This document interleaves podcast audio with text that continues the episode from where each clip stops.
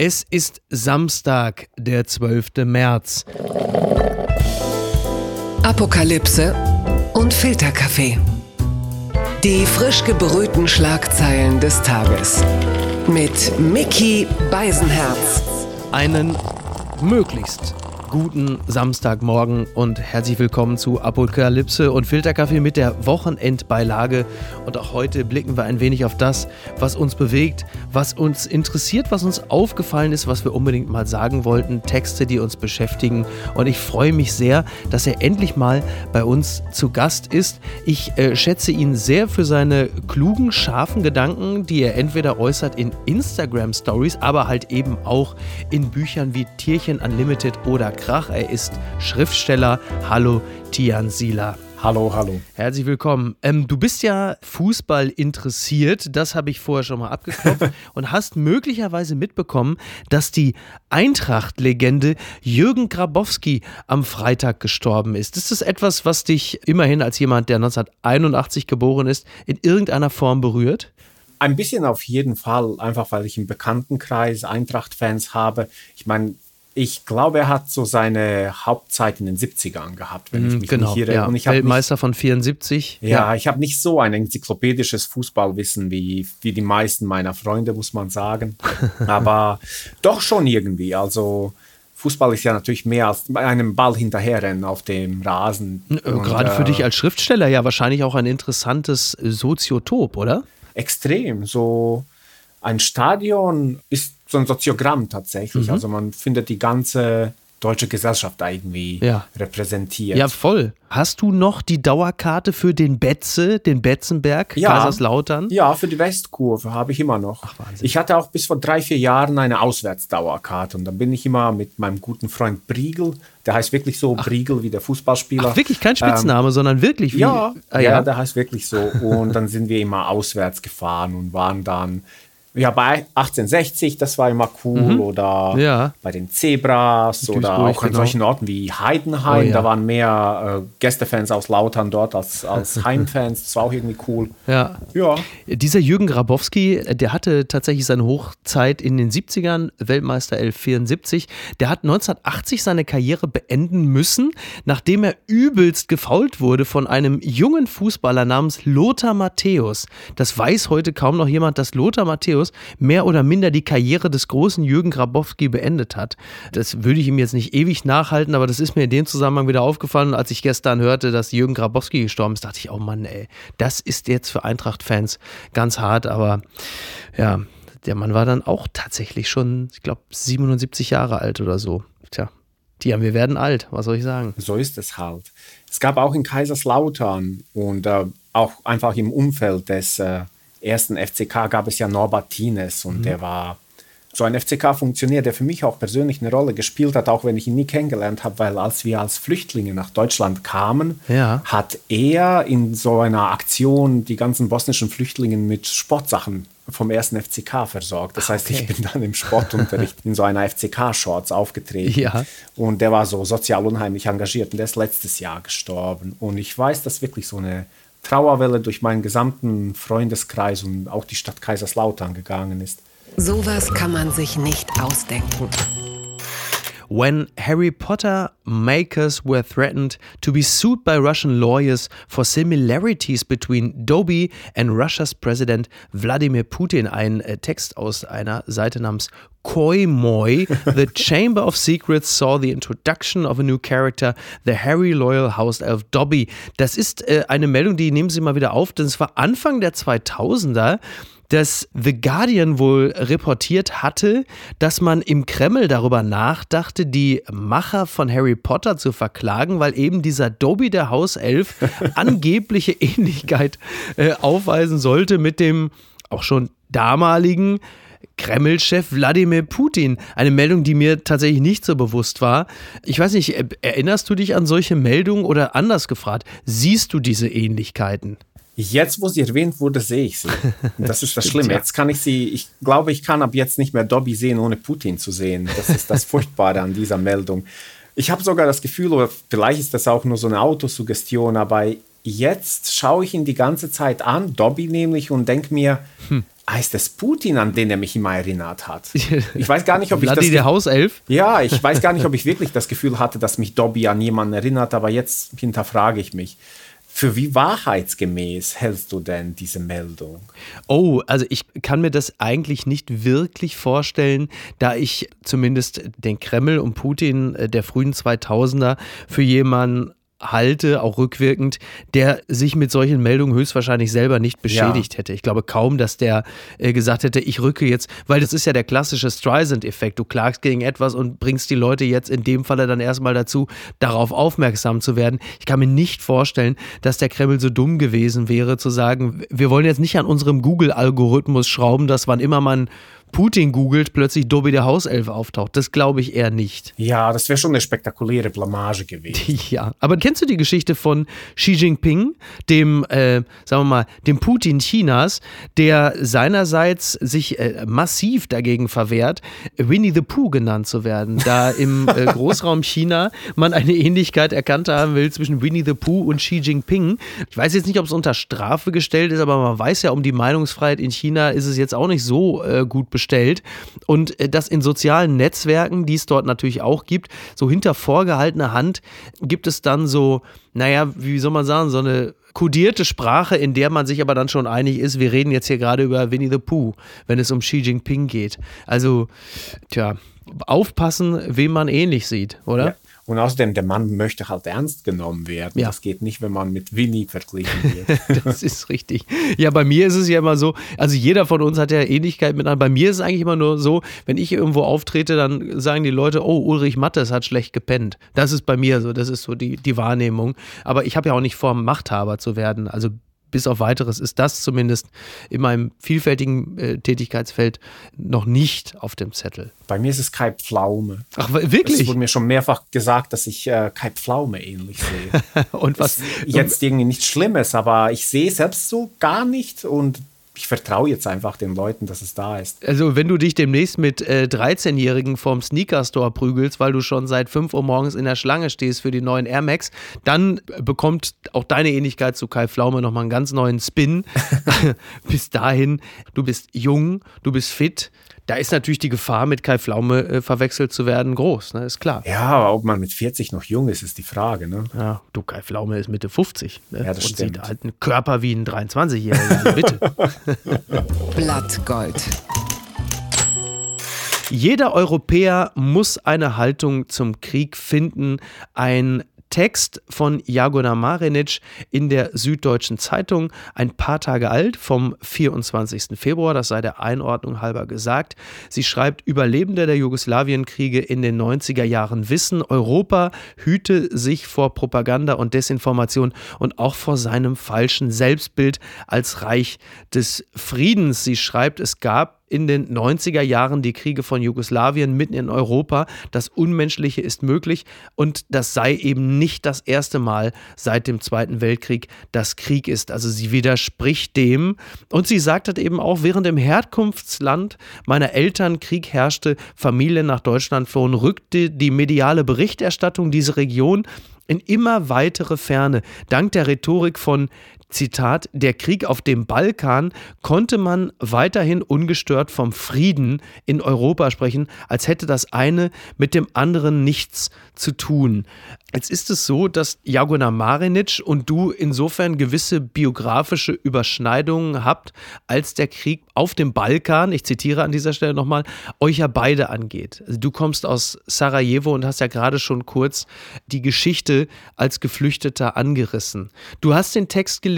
Würdest du das an dieser Stelle unterschreiben, was, was Jagoda da sagt? Ah, jein es, es ist ein sehr komplexes Thema. Ich müsste ein bisschen ausholen, glaube ich. ich weiß Bitte, nicht, wir haben die Zeit. Ich will die Leute nicht langweilen, aber also vorweg, ich glaube, dass der Krieg in, auf dem Balkan, hauptsächlich der Bosnienkrieg, davor der Krieg in Kroatien und der ganz kurze in Slowenien, ich so wie ich es nachverfolgt habe, dann später als Student, weil ich ein bisschen was dazu geschrieben habe, mhm. hat er in der deutschen medialen Berichterstattung schon eine große Rolle gespielt. Mhm. Eine sehr große Rolle. Also man kann, glaube ich, nicht behaupten, dass äh, der Krieg irgendwie zur Seite geschoben worden wäre. Gerade auch dann das Dayton-Abkommen in Bosnien das sich für das Land auch in gewisser Hinsicht als verhängnisvoll erwiesen hat, aber diesen Krieg zum Ende brachte, das hat auch dann nochmal sehr große Berichterstattung äh, bekommen.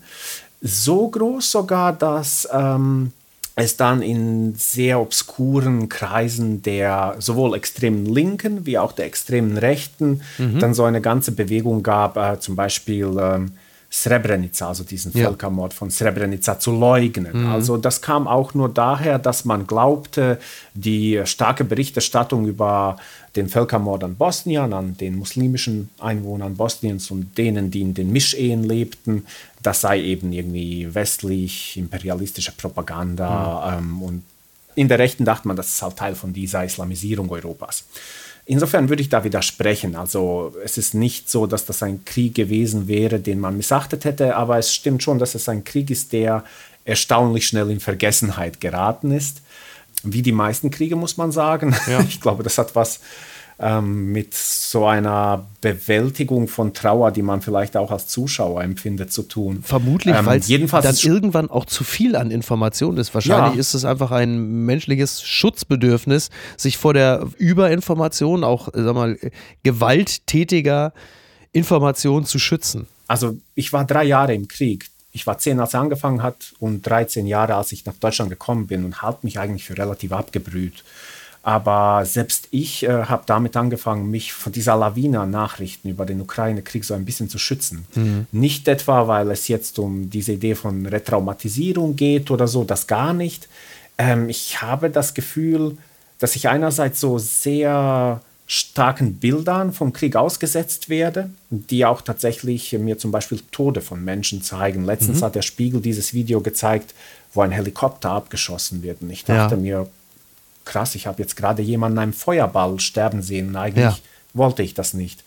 Das heißt, insofern kann ich das auch nachvollziehen, dass man irgendwann anfängt, für sich das rauszufiltern, weil so seltsam es sich anhört, der Mensch ist einerseits vom Krieg besessen und andererseits nicht für den Krieg gemacht. Ja. Ähm, Weil wir nicht wissen, wie es ist, auch einfach. Ne? Wir haben ja gar keine Ahnung davon. Also das, was wir jetzt bei, bei Instagram oder bei Twitter teilen, das empfinden wir natürlich beeindruckend, es emotionalisiert uns. Vielleicht ja. sind wir dann auch für den tapferen Zelensky und die äh, tapferen Ukrainer und Ukrainerinnen. Da ist auf der anderen Seite der böse Putin. Also wir versuchen auch, in diesem Fall ja höchstwahrscheinlich auch eine zutreffende Geschichte zu erzählen. Und doch haben wir einfach keine Ahnung davon, ja. wie es sich anfühlt. Wie soll das auch gehen? Und wenn man so ein Narrativ äh, letztendlich für sich entwerfen muss, der böse Putin. In, bei Spiegel Online gab es eine Kolumne Putin, das Böse. Mhm. Das ist so der Versuch, das so weit wie möglich herunterzukochen für sich, dass das Ganze Sinn ergibt. Ja. Am Ende wird man damit aber auch einem Krieg nicht gerecht. Ähm, ein Krieg ist komplex. Ich merke das auch zum Beispiel an der Berichterstattung über die Freiwilligen, mhm. die äh, dann jetzt äh, in die Ukraine gehen und dort an der Seite der ukrainischen Streitkämpfe zu kämpfen. Ja. Freiwillige Ausländer waren auch im Bosnienkrieg bei allen drei Seiten beteiligt. Mhm. So, an serbischer Seite kämpften vor allem so Panslawisten aus Russland, ja. äh, an kroatischer Seite dann Hardcore-Neonazis aus ganz Europa. Zum Beispiel, wenn man sich interessiert, was für Leute das sind, muss man mal Jackie Arklöv mhm. googeln. Das ist ein schwedischer Neonazi, der wegen Doppelmordes das Gefängnis nie verlassen wird und dann zusätzlich noch wegen der Folter bosnischer schwangerer Frauen in einem kroatischen Gefangenenlager in Schweden verurteilt wurde. Ja. Und äh, zwei der Flugzeugentführer vom 11. September, die zwei, die in den Pentagon fliegen wollten, ja. die kämpften an bosnischer Seite. Die waren in Bosnien. Laut dem Spiegel war auch äh, Osama bin Laden einmal in Bosnien und hat sich mit dem damaligen Präsidenten Izetbegovic unterhalten. Also mhm. das ist wie soll man das sagen? Die Leute stellen sich das so vor, dass das Leute sind, die freiwillig in den Krieg ziehen, um für diese Idee des freien Westens und der Demokratie um Gutes zu tun, zu ja. kämpfen, Gutes mhm. zu tun. Die gibt es mit Sicherheit, aber da sind auch sehr, sehr viele Männer dabei, die sich tatsächlich schlicht und einfach auf die Gelegenheit freuen, jemanden erschießen zu können. Ja. Also ich habe die Männer gesehen, die freiwillig in einen Krieg ziehen, obwohl er sie nicht, eigentlich nicht betrifft. Ja. Und das waren oft Leute, die sich den Krieg wünschten. Was ja auch eigentlich ein bisschen widernatürlich ist, oder? Also ich meine, das ist ja nun, der Mensch ist ja eigentlich ein Fluchttier. So. Und ist in der Regel bestrebt, sich Gefahr nicht auszusetzen. Das heißt, wenn du direkt beteiligt bist, will sagen, als Ukrainer, Ukrainerin versuchst du gerade die, die Freiheit oder die Demokratie zu verteidigen. Und ich meine das jetzt nicht in so einem Steinmeier-redeartigen Sinn, sondern wirklich im tiefsten Kern, dann ist es ja nachvollziehbar, dass man sagt, ich muss da hin oder ich muss da bleiben. Ja, ja. Aber wenn man von außen sich reinbegibt, erscheint mir das natürlich erstmal wenig sinnvoll. Es sei denn, du bist natürlich ein unerschütterlicher Kämpfer für das Gute und die Freiheit anderer oder du bist halt genau das, was du gerade beschrieben hast. Jemand, der sagt, also jetzt mal blöd gesagt, warum Ego-Shooter auf der Playstation? Das kann ich doch auch äh, live machen. Ja. Seltsam. Der Fall? Klar. Ja. Oder Veteranen von Kriegen, das gibt es auch. Also zum Beispiel äh, in Bosnien gab es damals wohl zwischen 2.000 und 5.000 Al-Qaida-Kämpfer, die allesamt Veteranen aus Afghanistan waren. Mhm. Also Leute, die den Krieg erlebt haben und die ihn gut fanden die zwei Typen hast du, ähm, die freiwillig in einen Krieg ziehen. Und ich beargwöhne die ganze Zeit diese Berichterstattung, die ähm, den Krieg so emotionalisiert, mit äh, Bedeutungen auflädt, die ein Krieg nicht wirklich hergibt. Mhm. Wobei Aber die Geschichte doch, die Erzählung dieses Krieges ist doch gefühlt sogar vergleichsweise einfach, wenn wir es jetzt mal eher mit ja. Syrien vergleichen. Sondern in diesem Falle hast du ja nun wirklich den ganz klaren Aggressor und der einfach so eine Art, sagen wir mal, territoriale Gefräßigkeit hat, von der niemand genau weiß, wo endet die. Auf der anderen Seite hast du das unabhängige, in der Demokratie sich befindende, in der Demokratiewerdung befindliche Ukraine, die das nicht möchte. Das ist doch eigentlich relativ einfach zu erzählen. So, also da ist ja Gut und Böse relativ klar umrissen, ja. wenngleich es natürlich komplex ist. Also die Geschichte, äh, sagen wir mal, eines fortwährenden Missverständnisses diverser Nationen, die jetzt aber auch darin mündet, dass halt Putin und Lavrov versuchen, äh, der Welt, dem Westen und möglicherweise sich selbst eine ganz andere Geschichte zu erzählen. Und das ist ja auch ein bisschen das, was Jagoda Marinic auch aufgreift die schreibt, die Desinformation, die Putin seit Jahren betreibt, ist strukturell ähnlich wie die der serbischen Kriegstreiber im Jugoslawienkrieg. Und wir reden ja hier über eine Geschichte, die im Zweifel schon fast drei Jahrzehnte her ist. Inwieweit ist das denn wirklich vergleichbar? Also die Mittel der Desinformation sind heute doch noch mal ganz andere. Ja, also ähm, Internet hat so diese Desinformationskampagne grundlegend verändert. Die Desinformation, die serbischen Nationalisten damals betrieben haben, die also gerade wenn es um Bosnien ging, ging es darum, bosnische Moslems als Islamisten und mögliche Terroristen zu charakterisieren und ähm, ihnen zu unterstellen, dass sie letztendlich den Balkan vom christlich-slawischen Leben bereinigen wollen. Mhm. Also man projiziert eigentlich die eigentliche Absicht dieser ethnischen Säuberung auf die anderen, um sie zu rechtfertigen. Aber das fand in explizit nationalistischen Zeitungen statt und in Jugoslawien erschienen sehr viele moderate Zeitungen, die schon eine gewisse Schutzmauer dagegen gebildet haben dass der Krieg entflammen konnte, lag einfach daran, dass es eine zunehmende Erosion dieser alten Medien gab, dass immer weniger Menschen bereit waren, sie zu lesen, statt mhm. eben die Radiosender der Nationalisten zu hören. Und ähm, es lag auch daran, dass die Nationalisten unheimlich gut darin waren, die Popkultur damals anzuzapfen und tatsächlich auch so äh, Fuß zu fassen bei äh, Sängerinnen von und Sängern und Musikern von richtig populären Rockbands. Ja. Also der Nationalismus damals in Jugoslawien war so ein richtiges popkulturelles Ereignis, muss man sagen. Das war cool, Nationalist zu sein.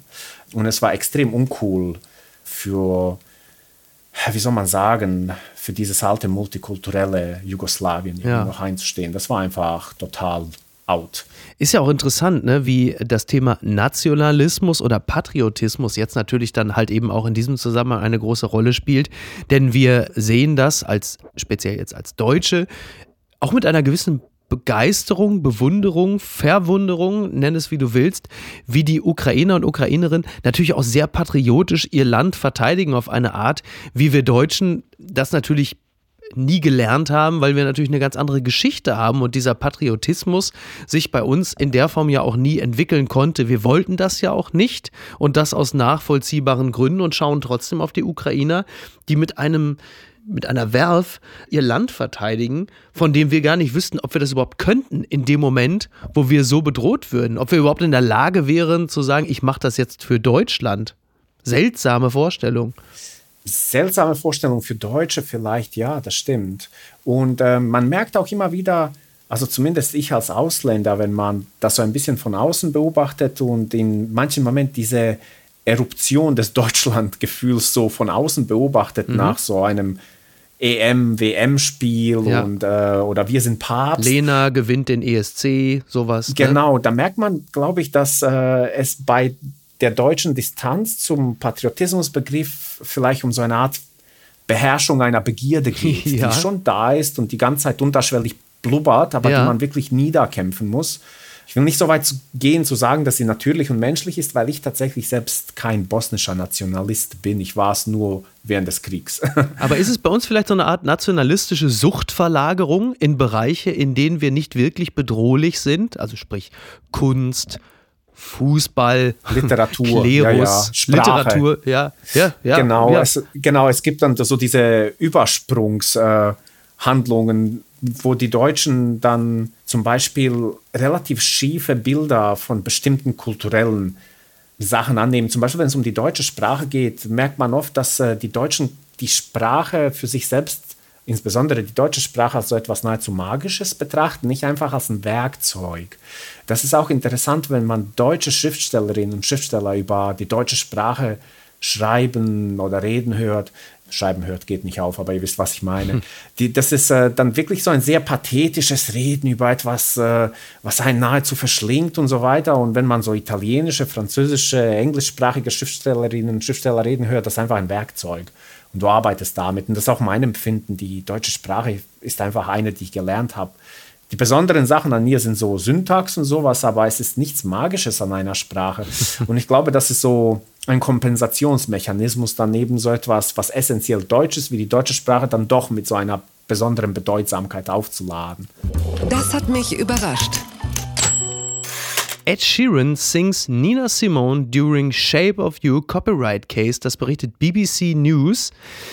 Sheeran said Shape of You was originally intended to be recorded by Little Mix or Rihanna. Ed Sheeran has serenaded London's High Court in an attempt to prove he did not copy portions of his 2017 hit Shape of You from another artist. Ja, das ist äh, der Prozess, der jetzt gerade äh, läuft. Jetzt gibt es die erste Anhörung. Also es gibt diesen legendären Song von Ed Sheeran, Shape of You, und da gibt es diese Passage, die geht sinngemäß Oh, oh, I, oh, I, oh, I. Und da gibt es einen Künstler, der heißt äh, Sami Chokri und der hat eine Single rausgebracht, die heißt wohl Oh Why und die halt eben Oh Why, Oh Why. Also wenn man je nachdem, wie schnell oder langsam man das ablaufen lässt, dann erkennt man schon Ähnlichkeiten und Ed Sheeran versucht jetzt halt eben vor Gericht argumentativ von sich zu weisen, dass er äh, diese Passage geklaut hat, um es in seinen Song einzubauen. Also es geht dann doch auch um mehrere Millionen, ist also nicht mal eben so ein bisschen was. Und er versucht dann vor Gericht, singt er dann halt eben Songs von Nina Simone, also Feeling Good oder Blackstreet's No Diggity, um auch zu illustrieren, wie sehr diese Melodie gewöhnlich ist in moderner Popmusik, also dass es halt eben nicht eine äh, besonders extraordinäre Passage ist, die vorher noch nie ein Mensch gesungen hat, sondern er versucht halt zu überlegen, naja, äh, das gab es halt vorher auch schon. Und es ist wieder mal die Frage, inwieweit Künstler und Künstlerinnen Zitierende sind. Du bist Schriftsteller, du weißt vermutlich mit diesem Thema auch etwas anzufangen. Ja, also Schriftsteller sind einfach wir alle sind totale Diebe. Das mhm. gehört dazu. Also man liest ja. Aber Diebe im Sinne von Intention oder Zufall? Ähm, sowohl als auch, würde ich sagen. Also die Intention ist manchmal absichtlich. Äh, manchmal mag man so intertextuell zu arbeiten, irgendwo was zu verstecken, was man absichtlich abgeschrieben hat, um zu schauen, ob es jemand bemerken wird. Ist halt blöd, wenn es niemandem auffällt. Es gibt auch tatsächlich Fälle, da findet man Sachen so gut, dann äh, klaut man sie und hofft, dass es niemand auffällt. Ach, das Meistens, ist schon vorgekommen, ja? Das ist schon vorgekommen, auch in Deutschland, wenn man an sowas wie Axolotl Roadkill denkt. Ah ja, okay, okay. Sowas. Ich dachte, du schöpfst ne? jetzt aus der eigenen Erfahrung, aber nee, du, okay. Nee, ja, nee, okay. tatsächlich, ähm, also ich merke auch immer wieder, wenn ich was lese und das kickt mich total so aus dem Orbit und ich äh, bin auf den Knien und denke mir so, Gott, wieso habe ich das nicht geschrieben, wie in mhm. mir die Sehnsucht steigt, etwas zu schreiben, das so ist. Ja. Ähm, es gibt auch tatsächlich Schriftstellerinnen und Schriftsteller, die sagen, die lesen ganz wenig, weil sie nicht irgendwie beschmutzt werden möchten mit solchen Eindrücken. Aber ich bin nicht so. Ja. Äh, man muss sich halt dem verwehren, das versuchen irgendwie für sich konstruktiv aufzuarbeiten. Aber ich glaube, es gibt Fälle, je nach Situation, je nach Krise von einem Manuskript, da kann man echt dahin kommen, dass man sich sagt, fuck it, ich versuche es einfach, ich klaus. Also ähm, ja. ich war zum Glück noch nie darin, die, die Sujets haben es auch nicht so hergegeben, aber doch, doch, das kommt vor. Und es kommt mir zum Beispiel auch regelmäßig vor, dass ich etwas lese und äh, zum Beispiel erkenne, dass es geklaut wurde und weiß so ungefähr woher. Ja, okay. Es gibt äh, Ford Maddox Ford, das ist so ein semi-obskurer englischsprachiger Autor, der The Good Soldier geschrieben hat, so ein mhm. relativ bedeutender Roman was Technik angeht. Und von dem haben ganz, ganz, ja. ganz viele abgeschrieben. Ich finde das interessant. Also in der Musik gibt es natürlich viele Beispiele. Also zum Beispiel Danny California von den Chili Peppers. Da hatte sich dann irgendwann in dem Falle die Familie von äh, Tom Petty gemeldet und hat gesagt, naja, das ist ja nichts anderes als Last Dance with Mary Jane. Äh, Tom Petty ist eh so ein Fall. Äh, hat ja dann auch zum Beispiel American Girl, war dann später nochmal Last Night von den Strokes. Ganz bekanntes Beispiel ist zum Beispiel äh, What's Going On von den Four Non Blondes, was im Grunde genommen nichts anderes ist als Don't Worry, Be Happy. Gerne die Melodie mal vor dem geistigen Ohr äh, nochmal laufen lassen. Aber auch in der Literatur oder im Schreiben sind wir natürlich auch alle Zitierende. Nicht unbedingt immer Diebe, sondern Zitierende, äh, die das auch manchmal unwissentlich machen. Also bei mir ist zum Beispiel, keine Ahnung, also weil du auch gerade von Technik gesprochen hast. Also wenn man jetzt einen Text schreibt und sagt, keine Ahnung, äh, Julian Reichelt steht vor der Shell-Tanke und falling down vor sich hin, dann ist das natürlich so eine Art von Neologismus, ein Verb, das im Grunde genommen etwas ist, was ich mutmaßlich kopiere von Benjamin von Stuckrad-Barre, der meines Erachtens mit dem Schaffen solcher Verben angefangen hat. So. Es kann auch sein, dass ich falsch liege, aber ich erwische mich in dem Moment dann schon bei einer Form von, von Technik, wo ich denke, naja, die hast du, die Technik an sich hast du nicht erfunden, du hast dir das Wort jetzt vielleicht ausgedacht, aber die Art zu schreiben, die Art, äh, eine Beobachtung in Worte zu fassen, hat jemand anders hat damit angefangen. Es ist dann nicht das bewusste Stehlen von etwas, sondern du stellst halt im Laufe der Zeit fest, dass du dich halt bedienst an verschiedenen Techniken. Und in der Musik könnte ich mir durchaus auch vorstellen, dass der Künstler, die Künstlerin das auch nicht immer zwingend bewusst macht. Selbst diejenigen, die unbedingt Hits produzieren müssen, sondern sie sind natürlich voll mit Musik und wissen gar nicht mehr, was in ihrem Unterbewusstsein dafür eine Melodie gerade auf aufpoppt, von der sie glauben, sie hätten sie gerade erfunden. Ja, ich glaube, in beiden, was in beiden Fällen parallel ist, egal ob Literatur oder Musik ist, die Stimme der Person, die das singt, die vielleicht von einer Melodie oder einer bestimmten Stilistik beeinflusst wurde, aber immer noch eine eigene Stimme hat, wenn man bei den Four Non Blondes bleibt. Ich glaube, bei What's Going On ist so das Besondere und das Coole, die Stimme der Sängerin und wie sie sie bricht, immer wieder, wenn mhm. es so richtig hoch ja. geht und ja. spitz wird und äh, also das ist ein Lied, das ich eigentlich immer wieder mal gern höre, mhm. weil die Stimme so was Besonderes auch anstellt. Ja. Und die Melodie alleine gibt das nicht her. Ja. Also das ist eine Stimme, das ist ein Mensch, der hat vielleicht was verinnerlicht, der hat sich von etwas inspirieren lassen, aber letztendlich ist er ein, dann ein Medium eines eigenen Bestrebens. Und wenn das für mich spürbar ist, dieses eigene Bestreben, das vielleicht natürlich viele Einflüsse aufgesogen hat, aber versucht so für sich dazustehen, dann ist das alles cool für mich. Dann kann man noch so viel zitieren. Die gute Tat des Tages. Das ist natürlich die Ankunft von Gerhard Schröder in Moskau. Der Mann äh, bemüht sich gerade intensiv um den Friedensnobelpreis. Äh, die letzte Meldung, äh, die ich noch aufgenommen hatte, war, dass Gerhard Schröder mit Blaulicht äh, durch Moskau gefahren ist. Da haben die Ersten gesagt, haben sie ihn endlich verhaftet. Ich würde mich natürlich solchen Bösartigkeiten gar nicht anschließen. Viel interessanter ist doch das Bild, was jetzt gerade so äh, einmal natürlich rauf und runter durchs Internet genudelt wurde von Soyun Schröder-Kim, die zu sehen war. Irgendjemand muss dieses Foto ja auch gemacht haben. Sie neigte den Kopf ein wenig, sie betete, stand am Fenster, im Hintergrund die Zwiebeltürme des Kreml. Also ganz spannend und es gibt einen tollen Text von Cornelius Polmer in der Süddeutschen, der heißt Like a Prayer. Soyun Schröder-Kim zeigt sich als betende Madonna von Moskau am Fenster. Im Hintergrund zu sehen, der Kreml gefällt uns. Er schreibt, kommt jetzt ein bisschen überraschend, aber der neue Vermehr ist diese Nacht eingetroffen, drüben bei Instagram. Zu sehen ist kein Mädchen mit Perlenohrring, zu sehen ist eine mädchenhaft inszenierte Frau mit Ehering. Ja, es ist tatsächlich die Inszenierung eines verzweifelten politischen, schrägstrich geschäftsgebarenden Anlasses, und zwar Schröder trifft Putin, um ihm zu sagen, pass mal auf, mein Freund, jetzt ist mal Feierabend. Und dann halt eben dieses Bild von Soyun Schröder-Kim, das du höchstwahrscheinlich auch äh, wahrgenommen hast, aber wie es für dich üblich ist, vermutlich jetzt keinen empörten Kommentar diesbezüglich bei Twitter geschrieben hast. Gott, nee. Ich, wobei, ich habe es gesehen und ich glaube, ich habe es bestimmt fünf Minuten am Stück angestarrt. Mhm. Und so. Zu Recht. Es war so bizarr, dass äh, dieser Kontext, sie betet, dass sein Gespräch Erfolg hat. Ja. Also deswegen der Kreml im Hintergrund. Das musste ich wie so ein Puzzle für mich zusammensetzen, weil es so schräg war. Und ja. weil, es, weil es auch so, es gibt im, Englisch, im Englischen diesen Begriff des Camp. Mhm. Und es war so unfreiwilliger Camp irgendwie. Es war so übertrieben. Ja. Super cool. Viele Leute haben gesagt, man könnte das nicht. Äh, in einer Satire verarbeiten, weil es mhm. schon so jenseits von Rationalität ja. ist.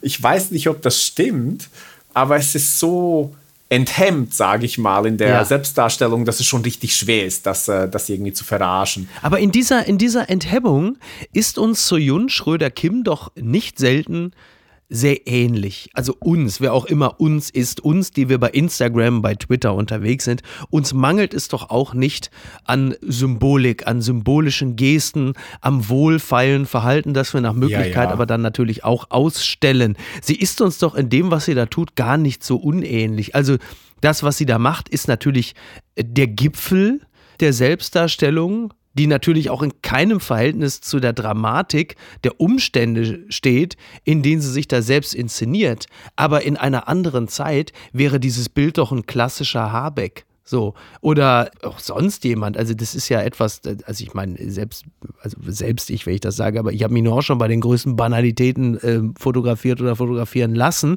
Es fällt halt nur in diesem Falle so auf, weil es halt eben so diametral entgegengesetzt zu dem ist, was da, was da gerade passiert. Und das schreibt Polmer ja auch. Also diese Dinge, die halt in den sozialen Netzwerken auch aufeinander folgen. Also nimm zum Beispiel den abgeschossenen Hubschrauber, diesen Feuerball und dann direkt dieses Foto. Das ist halt eben auch etwas Neues. Und er schreibt auch, die Gleichzeitigkeit von allem war schon immer schwer auszuhalten und ein Humus für Weltschmerz. Er war, es war immer so. Irgendwo wird jemand gerade erschossen oder von Krankheit dahingerafft und gleichzeitig kommt woanders ein Kind auf die Welt. One goes out, one comes in. So singt es der Liedermacher Jack Johnson. Die Gleichzeitigkeit ist jetzt noch schwerer auszuhalten, weil spätestens seit Social Media nicht nur das Geschehen gleichzeitig ist, sondern auch seine Vermittlung. Ja, und das ist wahrscheinlich auch mit der Kern des Ganzen, dass wir auch so fassungslos sind, weil diese Bilder ja auch eben genauso massiert auf uns einprasseln. Ja, und weil sie uns einen Spiegel vorhalten. Ich meine, es ist schon so, dass sie letztendlich die ganzen Techniken verwendet, die erst Social Media so zugänglich gemacht haben. Ich mhm. glaube, was die meisten Menschen übersehen, ist, wie sehr soziale Medien so Kitsch und Pathos zu einer Währung gemacht haben. Ja. Das geht schon los, dass Leute ein Katzenvideo posten, bei dem eine Katzenmama auf ihre kleinen Katzen Babys aufpasst und die Kommentare unten drunter sind so übertrieben pathetisch, so ja, wir verdienen Katzen nicht und solche Dummheiten halt. Und ähm, okay. ich glaube, Gerade was man Katzen. übersieht, ist, wie sehr in diesem seltsamen virtuellen Raum, der nicht wirklich Gefühle zulässt, so mhm. die pathetische, verkitschte Gefühlsäußerung zu so einer Art Tauschwährung geworden ist, weil das der hauptsächliche und der leichteste Weg ist, so etwas zu vermitteln, was, was Gefühl sein soll. Mhm. Und ähm, ich glaube, sie hat sich einfach dieser Sache bedient, so größtmöglicher Pathos und ähm, Herzchen dafür. Ich glaub, Man versucht ja auch die eigene oder die Hoheit, die Deutungshoheit über das eigene Ich auf die Art und Weise wieder zu gewinnen. Also sie kriegt natürlich auch mit, dass ihr Mann und sie halt eben dann auch als, als Co-Putin, äh, wie soll man das sagen, Büttel dann natürlich richtig viel abbekommt und dann versucht man natürlich auf die Art und Weise irgendwie sich so zu inszenieren, äh, weil man verzweifelt versucht, der Öffentlichkeit ein Bild zu vermitteln, das doch mehr dem entsprechen soll, wie man sich selber sieht. Und es ist halt in der Regel dann doch meistens wie Treibsand, dass je heftiger man strampelt, man immer tiefer sinkt. Und da ist natürlich dieses Beispiel jetzt von Soyon Schröder-Kim vermutlich perfekt, weil das ist natürlich der Gipfel, dieses Bild das muss ja auch erstmal gemacht werden. Da muss ja auch jemand das Foto machen, da muss sie auch mal sagen, nee, mach nochmal und mach nochmal und da kommen noch die Filter drüber. Und das ist natürlich so sagenhaft banal. Und klar, ich meine, die Leute sind immer happy, wenn sie irgendjemanden zum Absauen haben, aber man muss ihnen ja vielleicht auch nicht ganz so viel Grund geben wie in diesem Falle. Ja, ich weiß auch nicht, wer die Zielgruppe war. Also ja, das ist die Frage. Ging es darum? Berechtigte Frage, genau. Wer war die Zielgruppe? Wollte sie damit all jene besänftigen, die ihren Ehemann kritisieren? Oder war das eher Vermutlich. so ein Hinweis an vielleicht Leute in Russland, die ihr folgen, die dann mhm. da abschätzen können, dass sie für ein Erfolg des Gesamtunternehmens betet. Das ist so seltsam, ne? Ja, welches Gesamtunternehmen meinst du jetzt? Rosneft, Gazprom oder für, für den Erfolg welches oder das Unternehmen Frieden? Ja, ich glaube, sie suggeriert Frieden, meint aber vor allem all das, wo ihr Mann hm. äh, involviert ist, ne? Tja, das ist ja nicht wenig. Polmer stellt auf jeden Fall die Frage, und die ist ja natürlich total äh, berechtigt, wie reagiert man adäquat auf ein solches Madonnenbild mit vorbildlicher Empörung und dem sauren Gefühl, Zeuge einer riesigen Selbstinszenierungsgeschmacklosigkeit geworden zu sein? Oder lacht man lieber doch in völliger Hysterie und Hilflosigkeit? Ich weiß, wofür ich mich entschieden habe. Natürlich für Letzteres, weil ich einfach auch wirklich mein Empörungsspeicher ist auch langsam leer. Ich habe auch einfach keine Lust mehr, mich über sowas aufzuregen. Ich amüsiere mich wirklich eher über die Absurdität solcher Dinge. Das macht es mir auch ein bisschen leichter, muss ich sagen. Ja, soziale Medien haben meine Empörungsdrüse so völlig verkümmern lassen. Die würde einfach so überbeansprucht über Jahre, so die ersten fünf, sechs Jahre von Twitter. Mhm. Heute geht gar nichts mehr. Also es äh, muss so eine völlige Eskalation sein, damit sich in mir Empörung und Entrüstung rühren. Nee, ich habe auch gelacht. Ich fand das irgendwie witzig. Es hat sich leider, leider, muss ich auch anmerken, weil ich einfach noch der Generation X angehöre, dieses Lachen hat sich langsam diesem Punkt angenähert, wo man das Ganze fast schon cool findet, weil es so ein bisschen widerlich ist. Das ist so dieser Zynismus, mhm. in dem will ich nicht unbedingt verfallen, aber ich habe gelacht. Sowas kann man sich nicht ausdenken.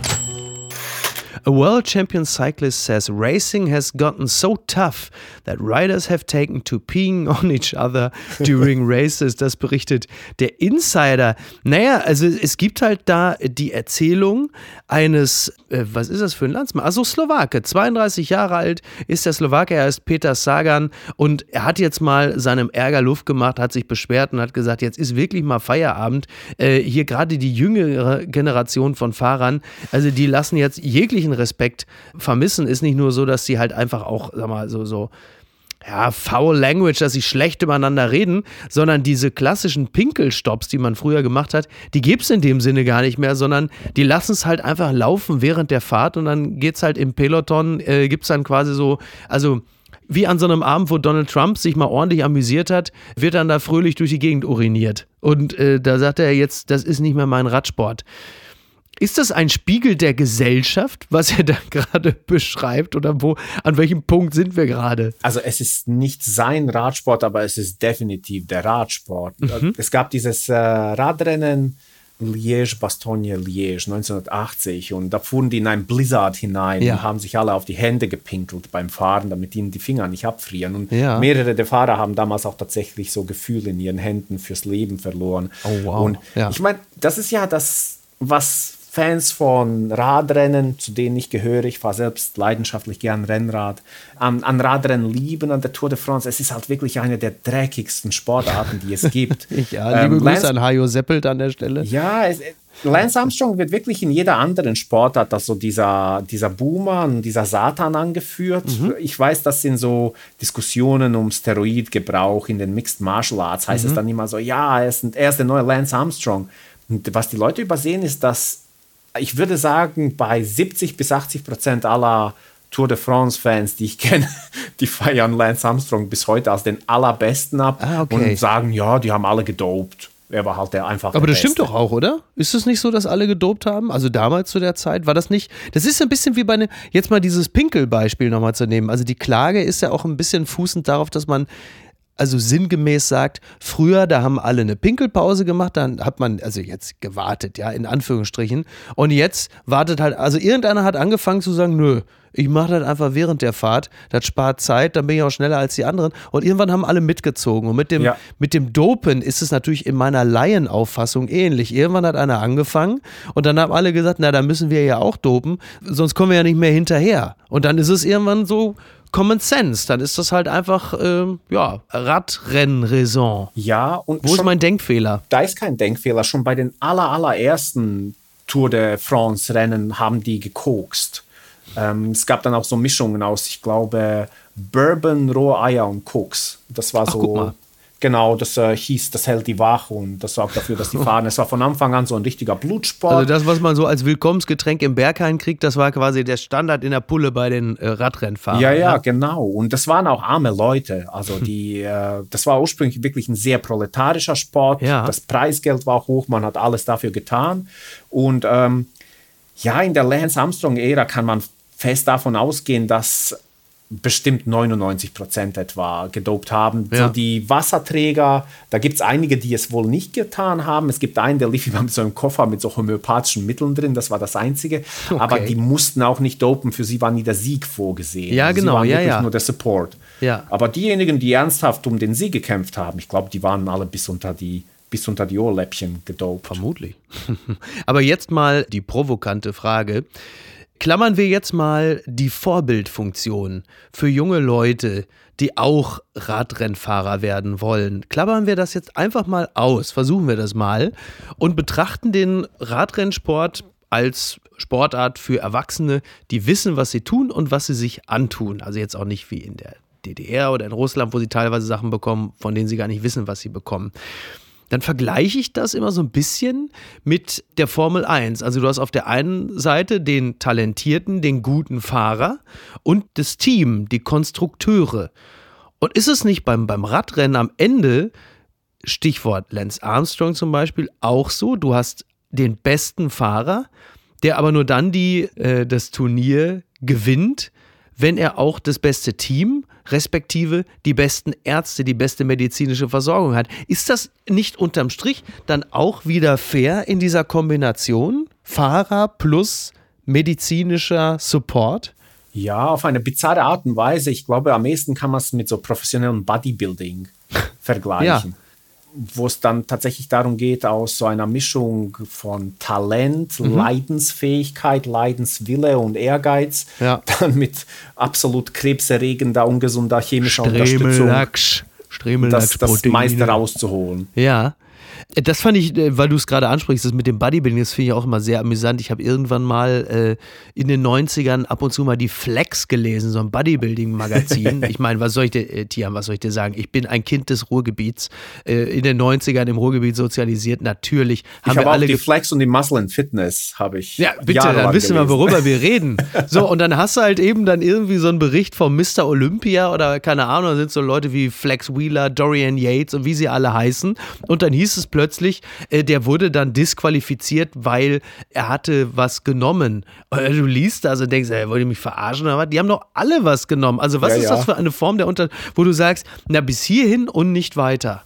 So, also das ist dann Doping und das andere nicht, oder was? Genau. Und das Coole war, gerade in der Flex, die sich wirklich so auf dieses Hardcore-Bodybuilding-Publikum äh, konzentriert hat, gab es dann so Ernährungsempfehlungen in den Trainingsplänen. Da war irgendwie so 5 Kilo Protein pro Milligramm des Körpergewichts. Also es war okay, völlig ja. übertrieben und man dachte sich, okay, echt so viel Protein soll ich zu mir nehmen? Das ist doch verrückt. Mhm. Bis man dann im Fitnessstudio von so einem alten Knochen, der schon in den 70ern Steroide benutzt hatte, dann erklärt bekommen hat, nee, das nur, wenn du spritzt, dann, dann kannst du ja. deinen Körper nur umsetzen.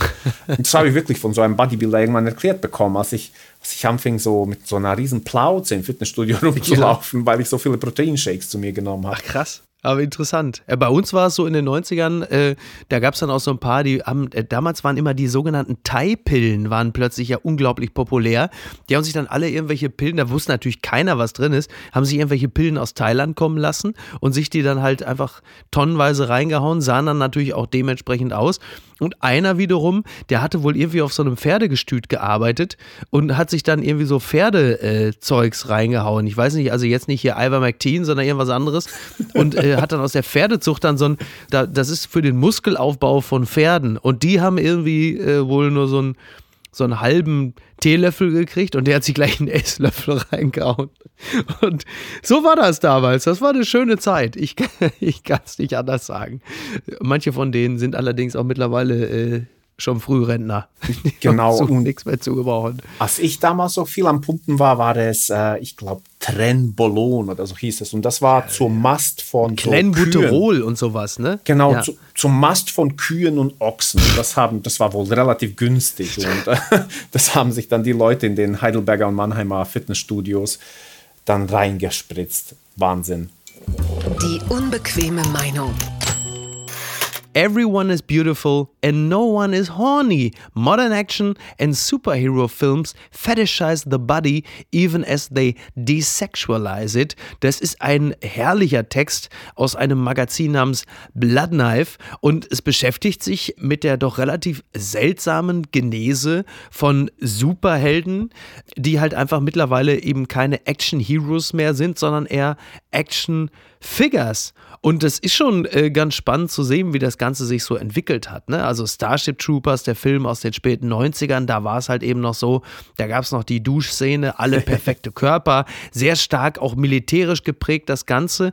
Und mittlerweile ist es so, dass die körperliche Fitness der Schauspieler, der Schauspielerinnen extrem im Vordergrund steht und dass auch so ein völlig desexualisiertes Alleinstellungsmerkmal ist. In diesem Text steht unter anderem auch We don't pretend anymore. The promotional cycles for blockbuster movies now include detailed descriptions of the performers' fitness regimes. We watch actors doing burpees or shaking ropes with expensive personal trainers.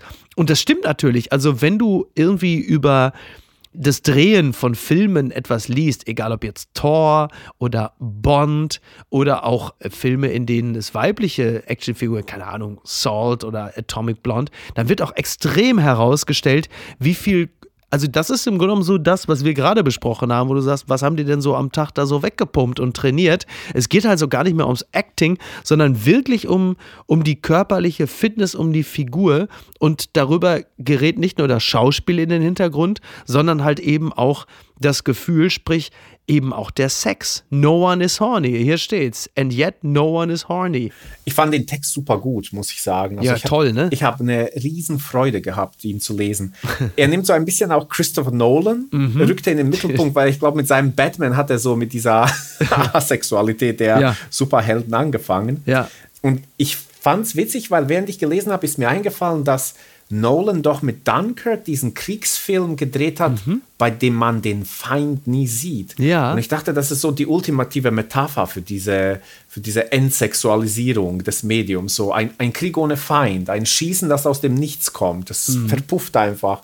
Also praktisch, dass man da keine Gegenfläche hat für ja. die eigenen Begehren ja. und Begierden. Wobei man sagen muss, dass Christopher Nolan zumindest in, in Dunkirk jetzt den, den männlichen Körper jetzt nicht besonders in irgendeiner Form attributiert hat oder so. Das stimmt. Ne? Während er zum Beispiel äh, dieser, dieser wirklich tolle Text äh, sich sehr, sehr wundert über Christopher Nolans Inception. Also sie nennen diesen Film Inexplicably Sexless.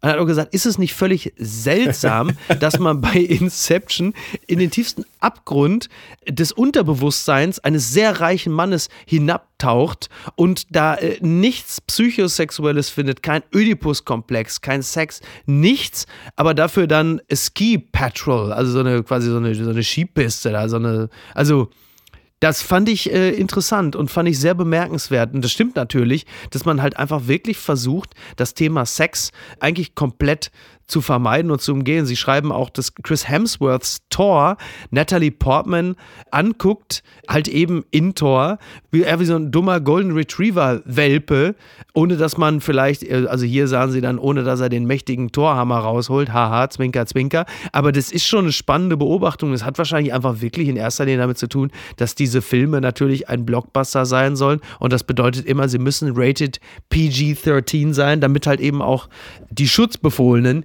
ins Kino gehen, ohne jetzt mit übermäßigem Sex belästigt zu werden. Aber eigentlich ein bisschen schade und auch ein bisschen unnatürlich. Ja, und sie haben aber auch so eine Hardcore-Fanbase. Diese Marvel- und Superheldenfilme-Fans, glaube ich, wünschen sich auch keine Sexualisierung ihrer, ihrer Heldengestalten. Um nicht an die eigene frustrierende Sex-Vita erinnert zu werden, ich der Sex glaube, auch unfreiwillig keine Rolle spielt. Also ich lehne mich jetzt ein bisschen aus dem Fenster, aber wenn ich so Fandom beobachte von so Sachen wie Star Wars, wie Marvel-Filme, Herr der Ringe, mhm. da ist, glaube ich, so eine Aufrechterhaltung von so einer, so einer forcierten Kindlichkeit ganz wichtig. Mhm. So, ja, das Kind im Manne und ich sammle kleine Actionfiguren, obwohl ich 40 Jahre alt bin. Und es geht ja. um so ein Abfeiern von so einem frühkindlichen äh, Lebensmodus, dass man so künstlich ins Erwachsenenleben reinzerrt. Mhm. Und ich sage das als jemand, der wirklich von außen gesehen extrem äh, schlecht jung geblieben ist. Das will ich gar nicht leugnen. Ich laufe immer noch mit Vans ah, genau. rum. Ich weiß, dass, ja. dass ich es mit 40 nicht sollte. Und ich glaube, ja. für diesen Spirit dieses Fandoms, dass das so was ganz Kindliches ist und dass man sich so enthemmt der eigenen Kindlichkeit hingibt und diese blöden Geschichten mit Leuchtschwertern und Superhelden anschaut, ich glaube, da ist es eben wichtig, dass es keine Sexualität gibt. Du meinst, es, dass der äh, Sex so eine Art äh, pubertärer Bruch wäre in der Wahrnehmung solcher kindlichen Vergnügen? Richtig. Dass er uns eigentlich nur stört und uns daran erinnert, dass, dass mit dem Sex auch das Erwachsensein beginnt und eine lange Aneinanderreihung von Frustrationen unterschiedlichster Couleur. Genau, also der Sex ist letztendlich das Ende der Idylle. Hm. Das erste Mal, wenn man das merkt, wird man erwachsen, dann ist es vorbei mit der Sorglosigkeit der Kindheit. Und ich glaube, darum geht es beim Abschluss Abfeiern dieser Filme, so diese Fantasie, der totale Eskapismus in so eine Geschichte, wo sich Leute mit großen Hämmern kloppen. ich glaube, da darf tatsächlich keine Sexualität so richtig existieren. Und der Versuch, Superhelden ein bisschen erwachsener zu machen, ging eigentlich jedes Mal mit so einer Betonung der Sexualität einher. Zum Beispiel bei den Watchmen in den 80ern oder bei dieser mhm. Extreme-Ära der Superhelden-Comics, bei Image-Comics in den 90ern. Da war so super sexualisiert alles und es mhm. gab explizite Sexszenen. Und das wurde erfolgreich zurückgedrängt von, dieser, von diesem Marvel-Fandom, das sich um die Filme aufgebaut hat. Unbegrenzte Unmöglichkeiten. Die äh, Süddeutsche Zeitung äh, beschäftigt sich speziell an diesem Wochenende. Sie sammeln Kulturtipps von den unterschiedlichsten Menschen und beschäftigen sich mit der Frage, was uns in diesen Zeiten Trost gibt. Und die Frage geht natürlich an einen klugen Menschen wie dich. Was äh, gibt dir in Kunst, Kultur, Pop Trost? Oh, eigentlich alles tatsächlich. Ich, äh, für mich waren alle, alle Medien der Kunst schon immer eine enorme Trostquelle. Also so meine allererste Zuflucht, muss ich echt sagen, das und Sport. Ich erinnere mich ganz genau an einen Moment, das war tatsächlich in Sarajevo während des Kriegs es gab keinen Strom, keine Wasserversorgung, also hat man viel gelesen, bei hm. Kerzenlicht auch. Schon ähm, pragmatisch dargestellt, aber ja, klar. Ja. Und ich weiß, dass mir ein Junge aus dem Viertel ein Buch empfohlen hat, das ist mehrfach verfilmt worden, das ist I Am Legend von Richard Matheson. Ja. Jede der Verfilmungen, auch die mit Will Smith, ist äh, nicht annähernd so gut wie das Buch. Und ich weiß, dass, und es war, ich habe es im zweiten Kriegswinter gelesen. Das, hm. das war mit der schlimmste Winter in diesem Krieg. Kein Strom, beißend kalte Temperaturen, die ganze Zeit Beschuss. Wir waren viel im Schutzkeller. Es war ganz, eine ganz furchtbare Zeit. Und ich weiß, dass ich mich in dieser dystopischen Vampirgeschichte völlig verloren habe und direkt im Anschluss habe ich Huckleberry Finn gelesen, habe mich dann nochmal in einer anderen Welt völlig verloren. Und das war mehr als so bloßer Ex Eskapismus, das bloße sich verlieren in einer anderen Welt. Es war irgendwie mehr und ich habe immer darauf gewartet, dass Strom kommt, damit ich Musik hören kann. Damals äh, ich hatte die ganze Zeit diese Kassette von Metallica, Battery, oh. äh, war drauf, okay. Master of Puppets. Und habe immer auf Strom gewartet, um der Tristesse und dem Schrecken dieser Kriegserfahrung einfach was anderes nebenanstellen zu können, das irgendwie zeigt, dass ich, äh, oh Gott, jetzt wird es jetzt wird's pathetisch, aber dass ich hm. so noch eine Seele habe, sage ich mal. Dem ist nun wirklich nichts hinzuzufügen. Ich bedanke mich übrigens ganz nebenbei, neben vielen Großen, für das Zitat des Abends.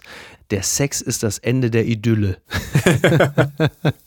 das mag der ein oder die andere vielleicht anders sehen, aber. Also für mich nicht, aber ich glaube für so Leute, für die die Kindheit das Allerbeste war, mhm. ist das so. Ich ne? fürchte ja. Ich fürchte ja. Ich werde mich mal mit meinem Freund Oliver Polak unterhalten. Im Zweifel werde ich diese Frage einfach mal gleich einwerfen. Die Überleitung war nicht geplant, aber ich muss bei dem alten Kindskopf Polak immer an solche Sachen denken. Äh, wir unterhalten uns ja jetzt äh, jeden Sonntag bei Friendly Fire unter anderem genau über solche Sachen. Das ist aber ein anderes Thema, das ist ein anderer Podcast, äh, das ist eine andere Konstellation. In diesem Falle möchte ich mich ganz, ganz herzlich bei dir bedanken, lieber Tian. Das war ganz toll. Ich habe wahnsinnig viel gelernt, viele Eindrücke gehabt und würde mich sehr, sehr freuen, wenn du demnächst mal wieder bei uns zu Gast wärst. Ja, ich würde mich auch freuen. Vielen Dank, dass ihr mich zu Gast hattet. Das äh, haben wir natürlich aus reiner Selbstsucht getan. Wir wollen ja hier auch die Qualität äh, des Podcasts hochhalten. Dankeschön. Ich wünsche dir ein schönes Wochenende. Ebenso euch auch. Dankeschön. Mach's gut. Ciao. Ciao, Tschüss. ciao. Apokalypse und Filtercafé ist eine Studio Bummens Produktion mit freundlicher Unterstützung der Florida Entertainment. Redaktion Niki Hassania. Executive Producer Tobias Baukhage. Produktion Hanna Marahiel. Ton und Schnitt Niki Fränking. Neue Episoden gibt es immer montags, mittwochs, freitags und samstags. Überall, wo es Podcasts gibt. Stimme der Vernunft und unerreicht gute Sprecherin der Rubriken Bettina Rust.